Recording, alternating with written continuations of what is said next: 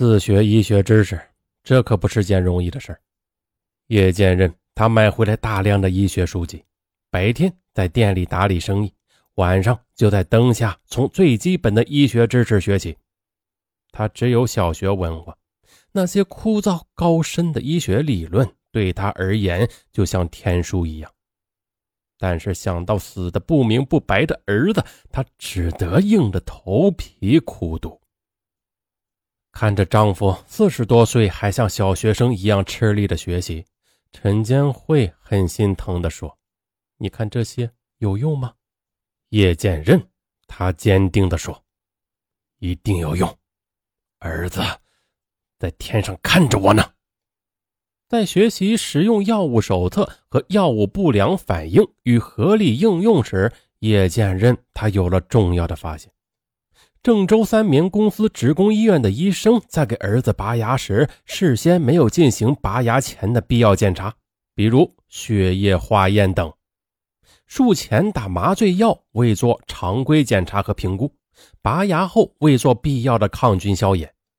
那这些行为会导致患者伤口大量出血、脸红和情绪烦躁，而拔牙的过程中。如果触动了患儿的牙神经，就会导致左面部下颚神经抽搐，引发全身病症。叶建任原本是对医生给儿子拔牙时啊，并无怀疑的。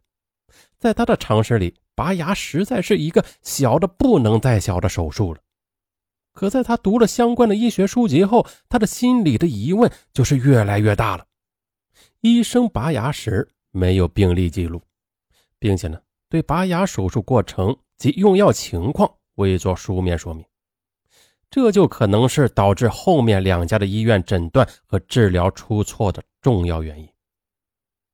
叶剑任他开始重点攻读牙医学书籍，并假借患者的名义去医院看牙医，间接的学到了很多与拔牙相关的知识。这时他才知道，看似简单的拔牙，原来有不少的禁忌。如果处理不当，就会引发医疗事故。这些知识他都通通的记进了笔记本里，笔记本是越记越厚，他脑子里的疑问也是越来越清晰。有了这些理论依据，在一九九八年三月二十八日，叶剑任向郑州三棉公司职工医院递交了请求处理医疗事故申请书，提出叶坤华是因为拔牙引起的感染而死亡。可是呢，医疗事故委员会认定医生程某操作符合规范，不构成医疗事故。叶剑任不服，他继续向省级医疗事故鉴定委员会提交了申请。在调查过程中，叶剑任发现，由郑州大学第一附属医院提供的一份病历显示的日期是一九九八年五月二十二日。此时呢，儿子已经去世四个月，而这份病历呢？不仅有许多的页码丢失，并且在出院单家属签字一栏中的签名也根本不是叶剑任所写。可这份病历啊，竟被鉴定委员会作为主要的依据，最终认定不构成医疗事故。这样的结果让叶剑任对儿子的死因是更加的怀疑了。接下来，他继续的递交鉴定。一九九九年。郑州市河南省医疗事故鉴定委员会三次鉴定结论明确一致，因拔牙引起的中枢神经系统感染证据不足。叶剑任他终于愤怒了，他将自己原来的名字叶健康改成了叶剑任，任是任务，他发誓余生最大的任务就是为儿子讨回公道。他自学医术时。就把儿子用过的书包和笔放在面前，让天堂里的儿子盯着自己，督促着自己好好学习。不久，叶坚任又有了一个发现：儿子到郑州市中心医院就诊时，医生给他开了零点幺五克氟派定醇剂量的口服药，这远远超过了正常的剂量。这呢？也可能与儿子死有直接的关系。两千年十一月十日，叶剑任向郑州市中级人民法院依法提起诉讼，他状告郑州大学第一附属医院和郑州三棉公司职工医院，请求法院查明事实真相，判令两家医院赔偿各项费用两百多万元。在这期间，为了还清为儿子治病时借的二十多万元的债务，叶建任他不得不把房子低价出卖，和妻子租住在一间小平房里。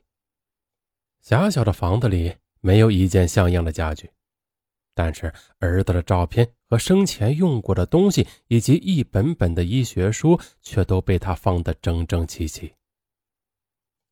二零零一年六月二十九日，郑州市中级人民法院作出了一审判决：郑州大学第一附属医院无过错行为，郑州三明公司职工医院因违反规章制度，没有书写病历文书，补偿原告五万元。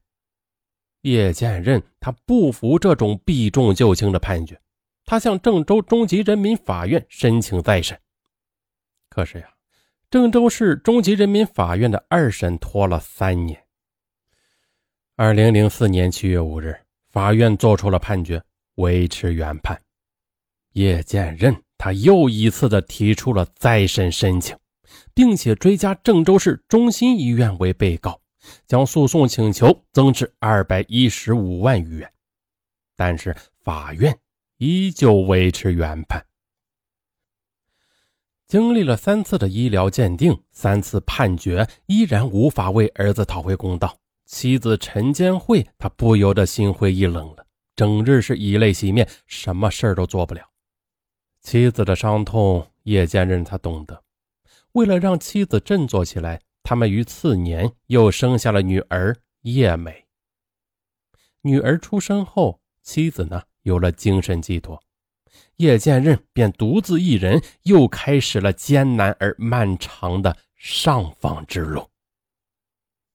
有一次呢，叶剑任他好不容易的进了某单位的接待室，但是呀，满腔的希望却被一句话给浇灭了。哎呀，你这样的事啊，我们见多了。那那那，你看这里摞成小山样的上访材料，领导他哪有时间看呢？嘿，回去吧。叶剑任，他只好强忍着内心的悲愤，默然的离开。省里不行，就去北京。二零零五年三月，叶剑任他来到了北京，白天四处奔波，晚上就住在潮湿的地下室里。他每天吃馒头，喝凉水，身上的钱花光了，就睡在马路上或公园里。二零零六年的年初。陈建慧她不放心丈夫一人在外，就将女儿交给父母，陪着叶建任一起去北京了。可是四处上访没有任何结果。此时已近年关，他们连回家的车票都买不起了。除夕夜，北京城到处张灯结彩，在这举家团圆的欢乐时刻，叶剑任夫妇却只能在北京的天桥下迎着冷风。啃着馒头，原本温馨幸福的一家人，如今变成了这个样子。叶剑任悲从中来，他跑到立交桥上，仰天的长啸：“儿子，爸爸该怎么办呢？”可是啊，凄厉的叫喊却淹没在震天的鞭炮声中。叶剑任的执着，终于让事情有了转机。在国家卫生部上访接待室，一位年近花甲的法律工作者接待了叶剑任。他很同情叶剑任夫妇的遭遇，答应帮他们把材料递送到有关领导的手中。就是在这位法律工作者的引荐下，叶剑任夫妇见到了国家卫生部信访办公厅的一位领导。在看了这份医疗事故鉴定报告后，这位领导他气愤地说：“哼，这都不算医疗事故，那还有什么算医疗事故？”接下来，在他的支持下，十年上访路终于峰回路转。二零零七年，河南省委常委、省委政法委书记李新民第一时间做出了批示，由省委政法委常务书记李成先亲自承办督办此案。二零零七年六月，河南省高级人民法院裁定撤销该院民事判决，撤销郑州市中级法院民事判决，发回郑州市中级法院重审。二零零七年十一月二十三日，该案再次在郑州市中级法院开庭审理。叶剑任他又提供了三份新的证据，其中。北京民生物证司法鉴定所制作的司法鉴定咨询意见书和司法检验意见书证明，孩子叶坤华在郑州大学第一附属医院的住院病历存在着重新抄录、删除、压缩、损毁、灭失病历以及被刮、擦、涂改、添加及拼接等事实。出院单中，家属签字一栏中的签名不是叶建任本人所写。属伪造。另一份重要的证明，则是卫生部的一个文件。文件规定，不能如实提供相关材料或不配合相关调查，导致医疗事故技术鉴定不能进行的，应承担医疗事故责任。在庭审现场，曾经茫然无措的叶剑任，他成了理论扎实的医学专家。他义愤填膺地说：“郑州市三棉公司职工医院。”在给我儿叶坤华诊疗护理的过程中，存在着明显的过错，他们对孩子的死亡有着不可推卸的责任。郑州大学第一附属医院也存在着医疗过失。那咱们再说，此前法院之所以判他败诉，是因为医疗事故鉴定是在被告郑州市三棉公司职工医院的单方口述。和郑州大学第一附属医院篡改病历、伪造签名的基础上做出的，而郑州市中心医院违规使用口服药物，这也是造成叶坤华死亡的原因之一。三家医院均存在过错，必须承担医疗事故赔偿责任。最后，叶剑任他悲情陈词：一个小小的拔牙手术。便夺去了我儿子鲜活的生命，夺去了我整个家庭的希望。而这种悲剧呢，本来是可以完全避免的，只要郑州三棉公司职工医院的医生当初在拔牙的时候能够按照医疗的规定去做，只要郑州市中心医院和郑州大学第一附属医院，你们能够认真负责的检查诊断，正确得力的救助孩子，那么。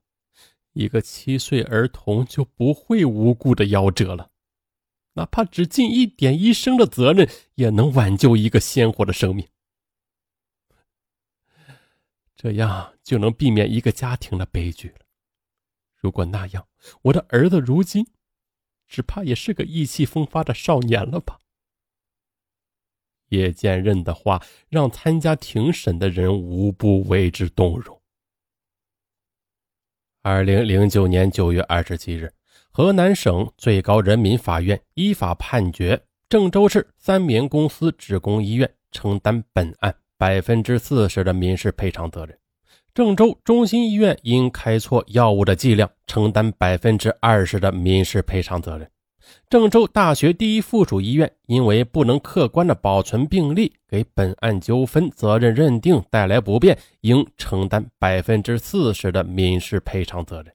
三家医院共同赔偿原告叶建任、陈建慧四十九万余元，其中精神抚慰金十万元。拿到这份迟到的判决书，叶建任夫妇是泪流成河，儿子。爸妈终于为你讨回公道了，你可以放心的走了。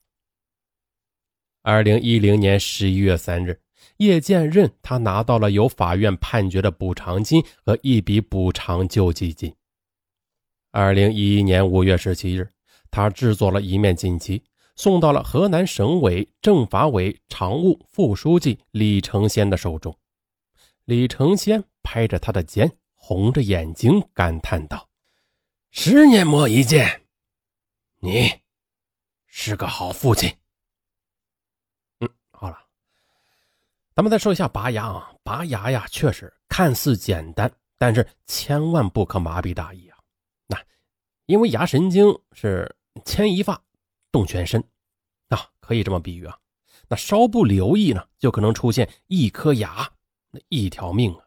另外啊，无论是看多小的病，那你都得保存完整的病历啊，以防因误诊而引发更大的悲剧。人间自有公道，只要足够坚持，顽强坚守，正义的阳光终将刺破阴霾，洒向人间。亲爱的听友，咱们下期不见不散。